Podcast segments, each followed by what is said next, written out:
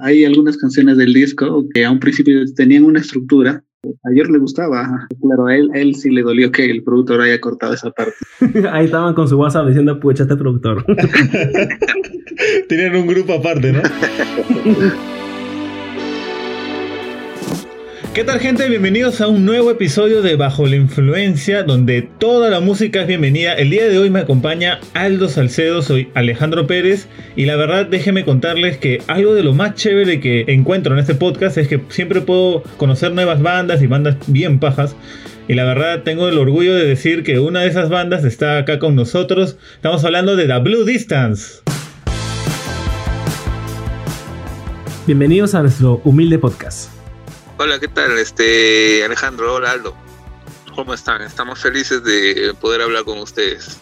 Sí, igual nosotros estamos muchísimo más, ¿no? Como nosotros así, ¿verdad? Ya os hemos mencionado en, un capítulo pasado de cuando hablamos de bandas fuera de Lima. Antes que nada, ¿podrían presentarse quiénes son y qué función cumplen en la banda? Sí, eh, bueno, eh, soy Jorge Arias, soy guitarrista y, y también hago coros. Eh, bueno, yo soy, yo también soy Jorge, pero en la banda me conocen ya como George.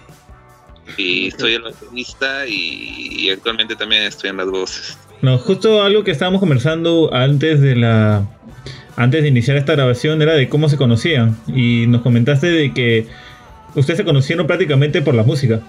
Lo que nos unió pues básicamente fue el mismo hecho de, de la música, de amigos en común, de la misma escena aquí en Huancayo Ah, ya veo, ya veo. Bueno, ya las canciones que han sacado, he visto que han lanzado bastante sencillos, bueno, cuatro sencillos y un disco. ¿Tienen alguna canción favorita de esas? ¿Cuál es su, su disco preferido de esas? ¿Tu canción favorita dirás? bueno, a, mí personalmente me gustan todas las canciones. Este, eh, favorita, digamos, me gusta Smoke on the Beach.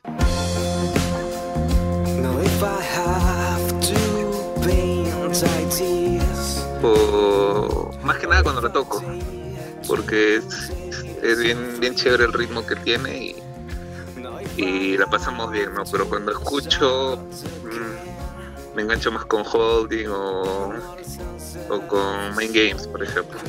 Sí, y caso, caso mío, bueno, en el disco la canción que me gusta, así como, como George lo mencionó, eh, más tocar, también es eh, Smoke on the Beach. Con la primera canción Gambit, o es un riff de guitarra súper pegajoso, en Nobody Knows, que es una canción antigua de ustedes, pero creo que tranquilamente la más conocida y la más sonada de su primer EP. Y es un disco que es tanto una compilación de sus trabajos anteriores, pero también como que nuevas canciones. Díganos, ¿cuál es el proceso creativo más o menos de, las canciones que, ustedes suelen tener? En realidad, este, para um, la creación de todas estas canciones casi siempre ha sido en conjunto.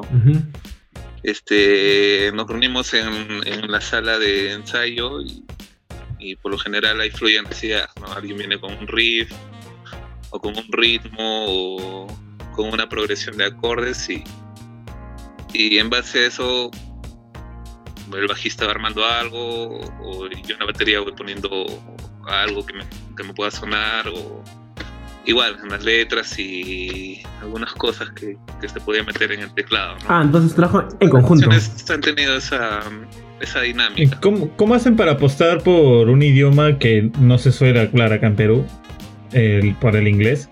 ¿Ustedes dijeron, ya vamos a lanzarnos todo con el inglés? ¿O es que ustedes al momento de componer dijeron, no, nos sentimos más cómodos con este nuevo idioma antes que el español?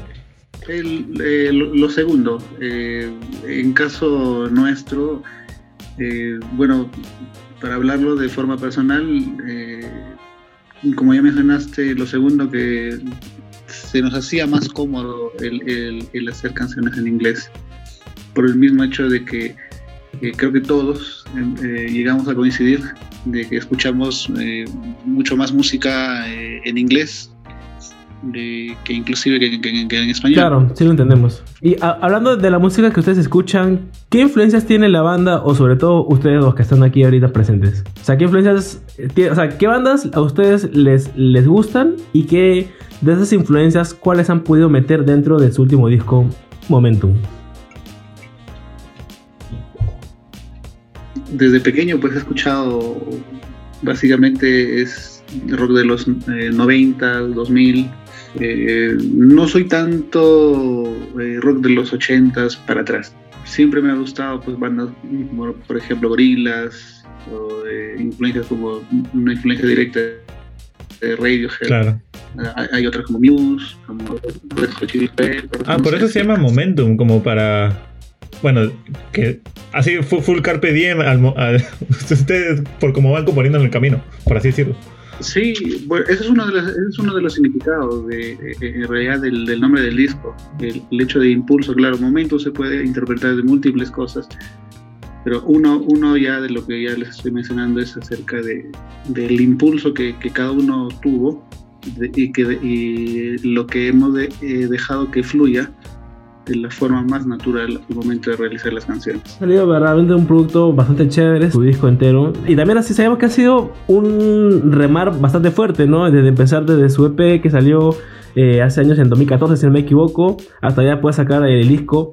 Eh, ¿Ustedes creen que es un, que la tiene un poco más difícil por ser una banda de, Huancayo? ¿O cómo ven ese, el hecho de ser una banda que no está en Lima, que es como que el foco de todas las bandas que están saliendo hoy en día?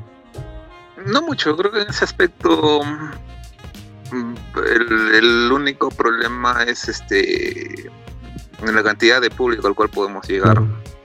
Eh, obviamente Lima por ser capital tiene mucho más este mm, más población que cualquier otra provincia de, Perú, ¿no? Y, está siempre centralizada en ese aspecto, ¿no? Pero al menos en estas épocas, gracias a las redes sociales y las nuevas formas este, digitales de difusión, este, la música sí llega, llega, llega a todos lados, ¿no? En ese aspecto sí es, algo bueno. De todas maneras, Lima siempre va a ser este el centro, ¿no? Pero son cosas que ya, ya este, desde que se estuvo trabajando el disco ya se estaba viendo la forma de cómo lidiar con eso, ¿no?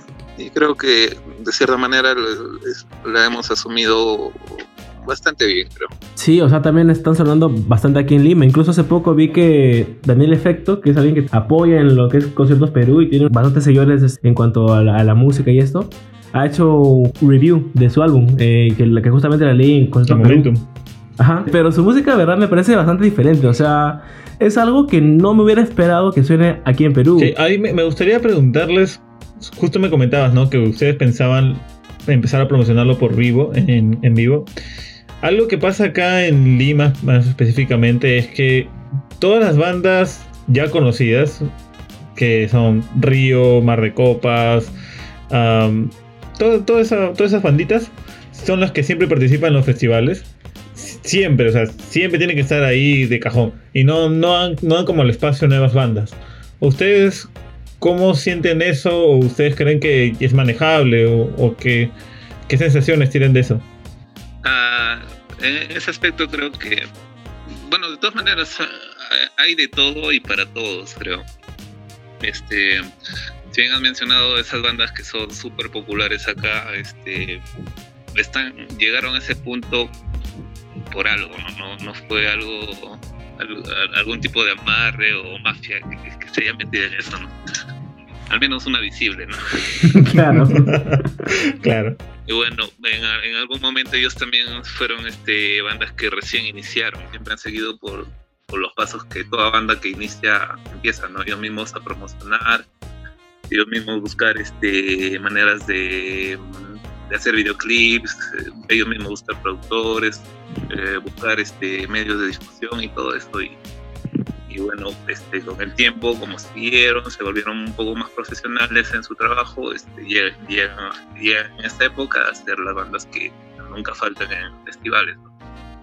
Ahora, la, creo que la gran diferencia está en que mm, actualmente este, mm, el sonido va cambiando, es más directo para, para tanto el público como para, para la gente que, empieza a hacer música, ¿no?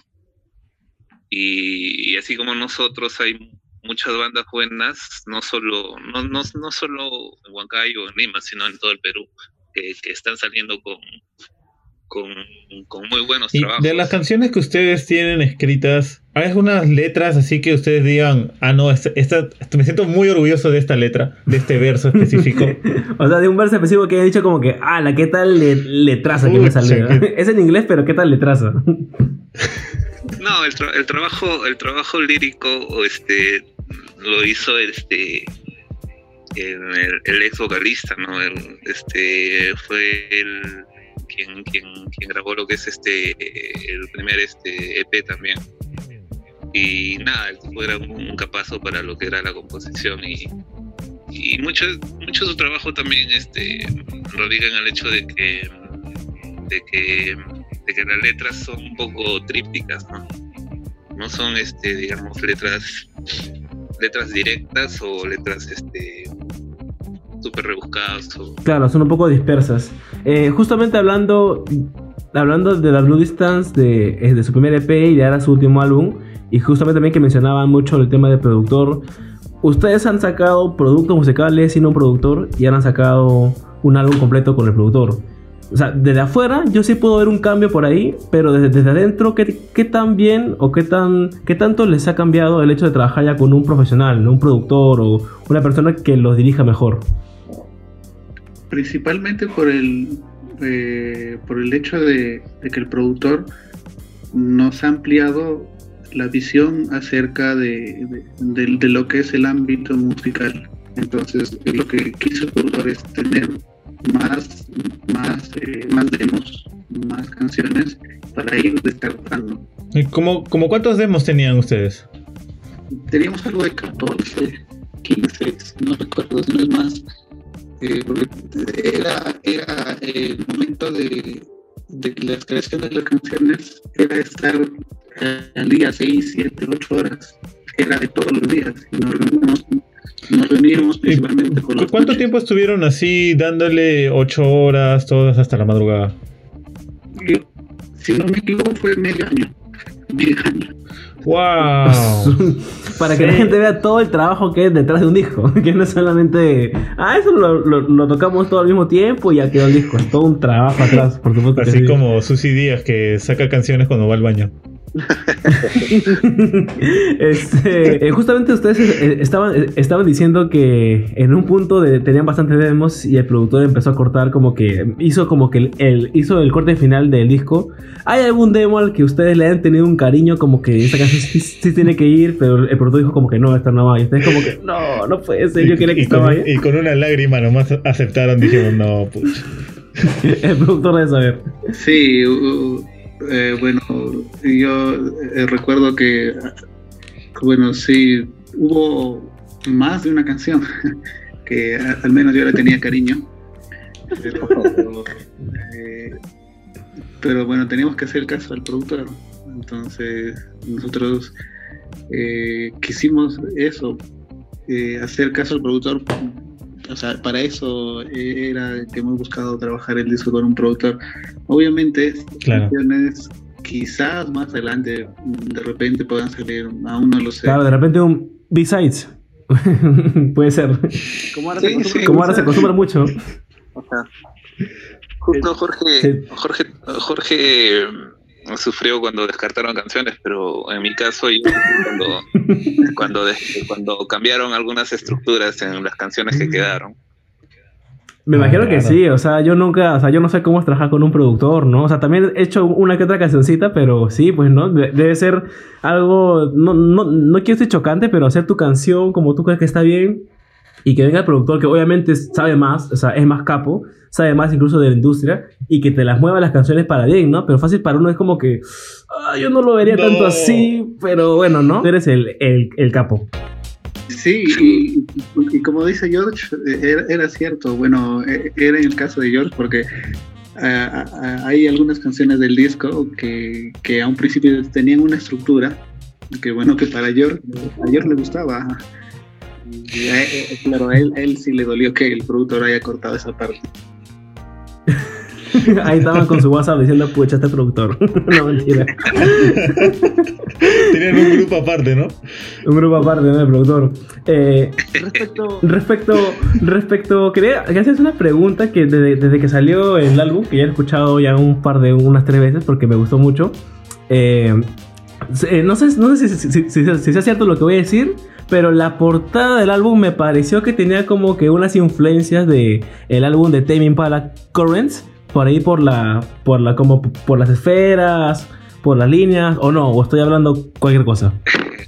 Bueno, lo curioso es que justo hemos hecho una pequeña publicidad por, redes sociales y, lo que pasa es que mmm, hay muchos que están comentando que es nuestra portada va más por el lado de una banda de metal, este, Dream Theater creo que se llama. ¿Ah, sí? Mira. Sí, y, y, bueno, es, es una... Bueno, en general, o sea, la, la, influencia de la portada va más por el lado de la palabra momentum, ¿no? Sí. Así directamente tú puedes poner en, en Google este palabra momentum y te salen imágenes muy, muy similares a, la de la portada, ¿no? Y como al inicio Jorge te, les comentó, este, eh, más o menos, o sea, se escogió ese tipo de portada porque va por el significado, va por el significado de, lo que para nosotros es este disco y lo que en realidad, o sea, significa momentum, ¿no? En términos de, física, porque también es, es una palabra que se aplica a alguna jugada de ajedrez, creo que si mal no me equivoco también. Sí. Y, y, bueno, ¿Y, tenía mucha relación. ¿quién, ¿Quién, la escogió o quién la diseñó? ¿Cómo? ¿Quién la escogió la, fo la foto del diseño o quién la diseñó? La diseñamos este, conjuntamente entre, entre Jorge y yo. Ah, es un do it yourself. Chévere, chévere. sí. Sí, y, este... y, como dice George, en realidad el, el, la portada del disco nace principalmente de las ideas que teníamos en un principio. O sea, lo que básicamente con el disco, las canciones, la portada, todo engloba a que no es, no es una forma directa, digamos, desde la parte de las letras, de las canciones, del, del, del diseño. El disco en sí no es algo directo que tal vez puedas entender al momento de, de, de, de leer las letras, que te diga algo, algo directo, sino lo bonito de, las canciones, o de lo que queríamos era de que para el que lea las canciones lo puede interpretar de, de, de múltiples sí, formas. Tal cual, tal cual. O sea, no es como, como te decías, no es un mensaje sumamente directo como que yo hago esto, sino es como para que la gente interprete de su propia manera. Claro, y es, eh, lo convierte más en algo más, más interesante, ¿no? Cada quien puede dar una interpretación y, y sentirse a gusto como lo interprete, ¿no? Tanto en las portadas, claro. en todo el arte que podamos hacer nosotros. Sí, me imagino decir. Y eso era, el, y eso era eh, la intención que teníamos. Inclusive en el, eh, por los nombres de las canciones se puede dar cuenta. Ahí podemos ver Mind Games, juegos mentales, o, el, o mismo Gambit, que es una estrategia de, del juego de ajedrez.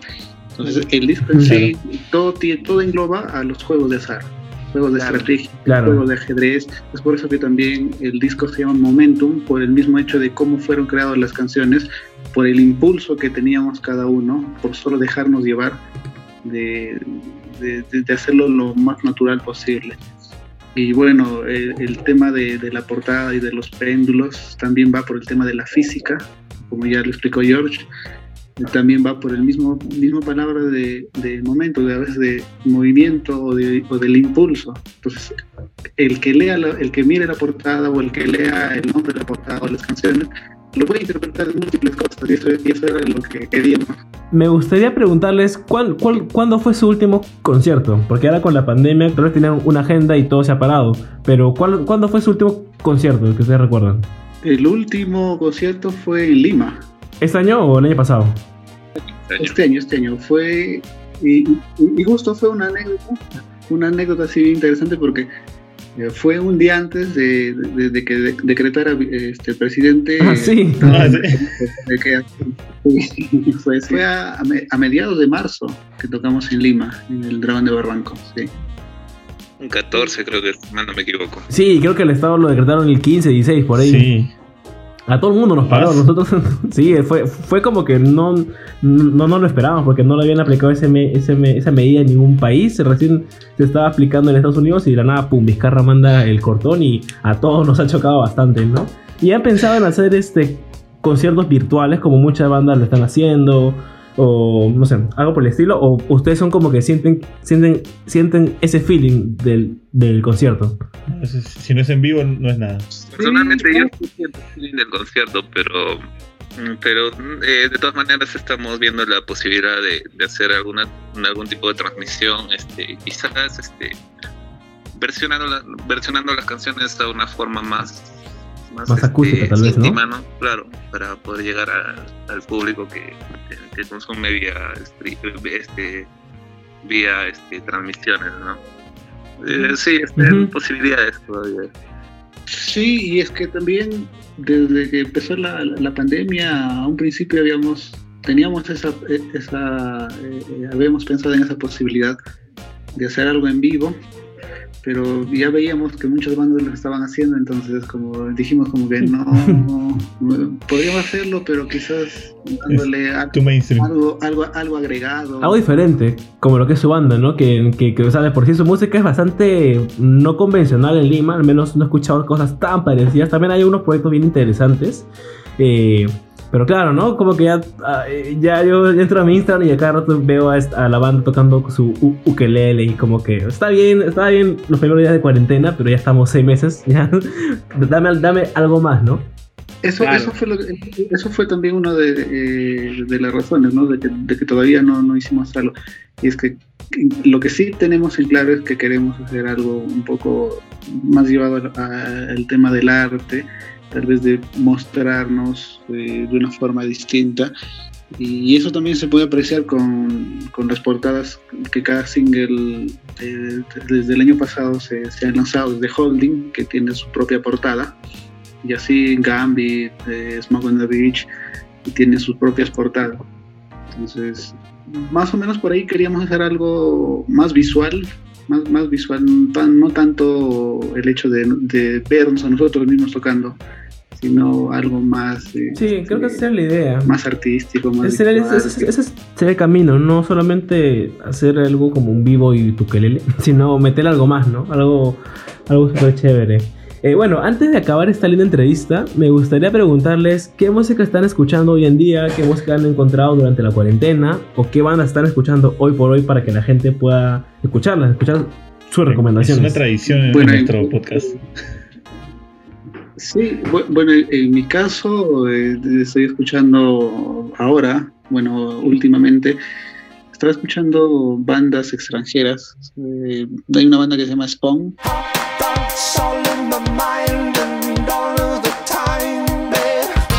¿Qué música tocan? eh, hacen, ah, es, es un rock alternativo, ah, experimental. Eh, más o menos es el tipo de música que, que- que siempre he escuchado eh, y que ahora estoy escuchando nuevas bandas, o sea, bandas actuales que hacen este género. ¿Y tú, Jorge? Ah, Los dos son Jorge. Yo hace mm, ya hace ya un par de años que estoy este, enganchado con, con esta banda australiana, este King Gizzard.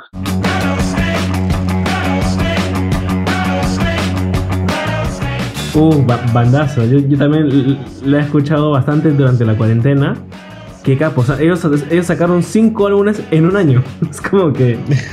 Cabezazos. Tienen dos baterías, escuchan. Me vacila bastante el hecho de que mm, es una banda bien conocida, bien popular, pero su medio, eh, la forma como llega no es tan, tan bajo los parámetros comerciales. Para nada, exactamente. O sea, y, y me encanta que esa banda No te imaginas experimenta bastante. el tema de, o sea, un producto, puedes ir a una disquera o un productor y decirle quiero sacar eh, cinco discos este año y te va a decir que no, no es buena idea, ¿no?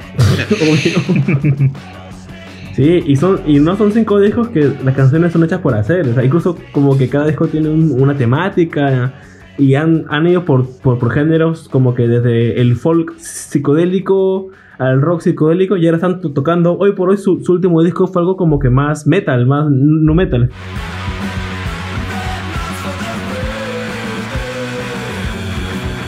Entonces, Siempre van experimentando. Se pega al trash clásico. Tal cual, sí, a mí también me asombré. Yo esperaba un otro disco más como que de, de rock psicodélico. Y son lo caso, porque incluso a su guitarra le meten como que más trastes a la guitarra para tener estos micro microtonos, creo que se le dice. Sí, sí. es una onda que experimenta muchísimo.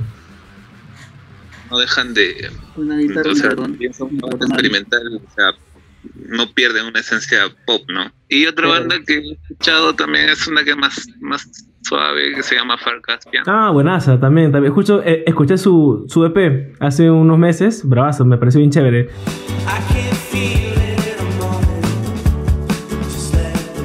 Es como que un rock, es como que un indie pop, ¿no? Más, más por ahí. Exacto, ajá. Sí, sí. Estoy enganchado con eso y bueno, siempre regreso a, a discos antiguos o, bandas antiguas. A veces regreso a Led Zeppelin o Cream o, cosas así. las viejas confiables. La escuelita, por supuesto. Bueno, también antes de despedirnos, nos gustaría que se puedan promocionar. Ustedes puedan decirnos sus redes, dónde, dónde los encuentran, cómo pueden escucharle su música. Eh, sí, bueno, eh, estamos en todas las plataformas de música. Eh, pueden pueden eh, buscarnos como W Distance. nuestro primer álbum se llama Momentum. Pueden buscarlo en las diferentes plataformas de música. también estamos en las redes sociales, en Facebook, en Instagram, en Twitter como Distance. Agradecer a ustedes por la, por la invitación. Eh, nos las hemos pasado muy, muy bacán. Nos ha gustado esta pequeña conversación. Esperamos que no sea la, la última. Sí, sí, eso sí. Invitamos a toda la gente que, que, nos está escuchando pues a seguirnos por todas las redes sociales y, y, a compartir nuestra música, que eso es lo que básicamente este, eh, estamos buscando, esperamos que, les guste nuestro primer disco. Claro, de hecho que sí, igual la gente, por favor, escuchen a la Blue Distant. Realmente es un es un rock, es un indie pop. Eh, eh, además, ¿usted mismo cómo, cómo se catalogarían? Porque yo los escuché y me decía como que tenía muchas influencias de todos lados. O sea, ustedes cuando van a comercialmente, como, como qué género dicen que son. O también dicen como que ya ustedes pónganme género. Yo diría, yo diría que es pop pero para ser un poco más específico podría ser indie rock o algo así. Bueno, pero igual más allá de, sea rock o sea, o, sea pop, es, una, es música súper chévere. Como le dije, les recomiendo todo su disco. Si quieren empezar por algo, dicen por Holding, tal vez Smoke on the Beach y Mind Game son mis favoritas de todas maneras. Y escúchese todo el disco, que es un discazo de verdad. Bueno, mis amigos, gracias por estar aquí. Nosotros también esperamos que posiblemente más adelante, cuando acabe la, pandemia, poder hacer una entrevista. En cuando acabe la cuarentena, nos vemos en el Dragón de Barranco. de, todas maneras, porque sí, aún no he podido verlos en vivo, se me ha escapado varias fechas, pero yo me ya, porque como te dije, yo los conozco hace como desde que sacaron su primer EP y no he tenido la oportunidad hasta ahora, pero ni bien acabe la pandemia, ustedes díganos dónde, se presentan y ahí vamos a estar. De todas maneras, eh, vamos a estar ahí eh, pasándole la voz igual todo todo lo que todos nuestros movimientos los la publicamos en nuestras redes así que pueden seguirnos en nuestras redes. Y ahí está ahí está todo ahí está todo lo que hacemos. Muchas gracias este, Alejo y por la entrevista que, que la hemos pasado bien chévere y bueno como dijo Jorge no este esperemos que nos podamos, podamos estar conversando en otra oportunidad. Gracias a ustedes y sin nada más que decirles, no se olviden de suscribirse en este podcast porque siempre, toda la semana estamos lanzando nuevos episodios, estamos conversando con nuevas bandas, estamos hablando de música, de todas las músicas y también nos pueden encontrar en nuestras redes como Bajo la Influencia Podcast, estamos en Facebook e Instagram. Sin nada más que decirles, hasta luego, chao. Chao.